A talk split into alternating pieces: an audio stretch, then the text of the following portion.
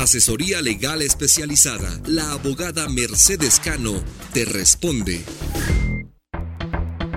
Buenos días a todos. Un saludo muy especial a la mesa de trabajo, a Coco y a todos nuestros oyentes. Hoy para responderles las inquietudes acerca de qué es una residencia, qué es una green card. La green card es un estatus migratorio de permanencia, o sea, de estar en los Estados Unidos legalmente para vivir, para trabajar, para viajar. Para eso es la green card.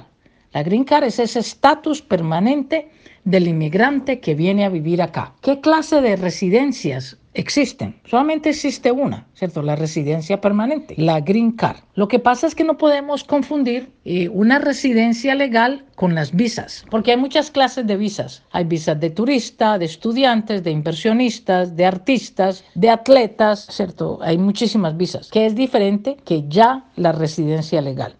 ¿Por cuánto tiempo es una residencia? Es permanente. Eh, hay que renovarlas cada 10 años pero básicamente es permanente para toda su vida, siempre y cuando usted siga todos eh, los, requisitos que necesita en este país, como trabajar, eh, hacer sus impuestos, pagar sus rentas, pagar sus, sus, cosas y residir, ¿cierto?, en los Estados Unidos.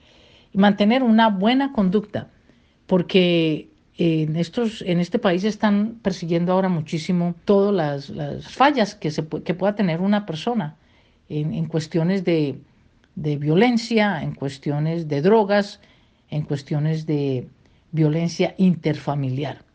Entonces, esa residencia es algo muy apreciado por las personas que viven acá y trabajan y están haciéndose un futuro. Las personas pueden viajar todas las veces que quieran al año.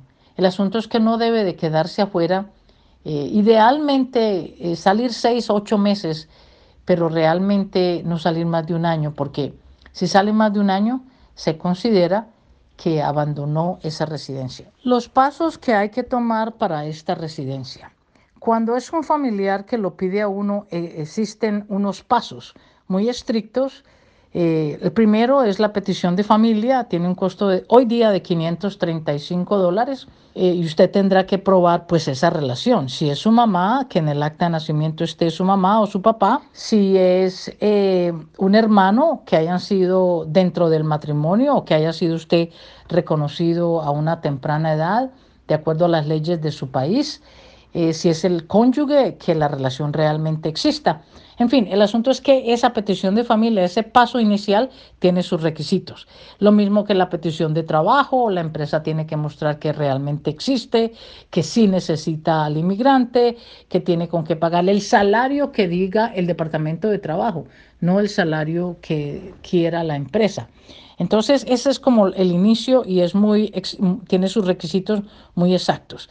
Después, cada una de las peticiones tiene otros requisitos, que es que la persona que lo pide a usted pueda tener pues los, los fondos necesarios, que declare suficiente cantidad de dinero para que usted pueda venir a residir aquí a los Estados Unidos, usted con sus hijos menores de 21 años, eh, y, el, que pide tiene que declarar suficiente dinero para poder que esa familia entre a los Estados Unidos y tendrá esa responsabilidad hasta que esa familia, hermano, mamá, el que sea, eh, se haga ciudadano americano.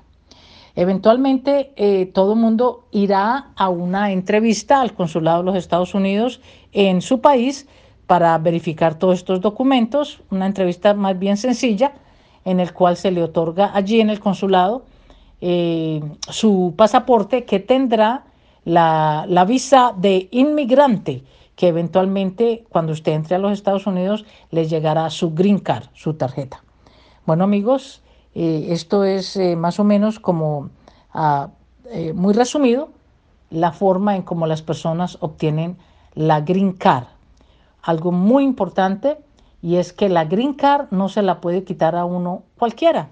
hay dos procesos. El uno que se la quite a un juez debido a que usted cometió ciertos crímenes, abandonó su residencia o es una persona pues que no es bienvenida eh, por su conducta en los Estados Unidos.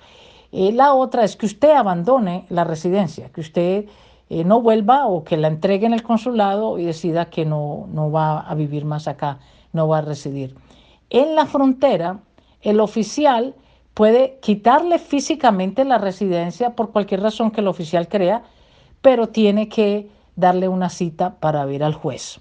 Entonces, ese estatus eh, de residente legal es un estatus permanente que no se acaba, no se lo quita nadie.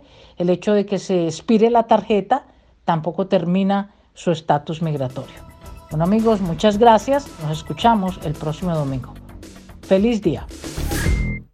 Asesoría legal especializada. La abogada Mercedes Cano te responde.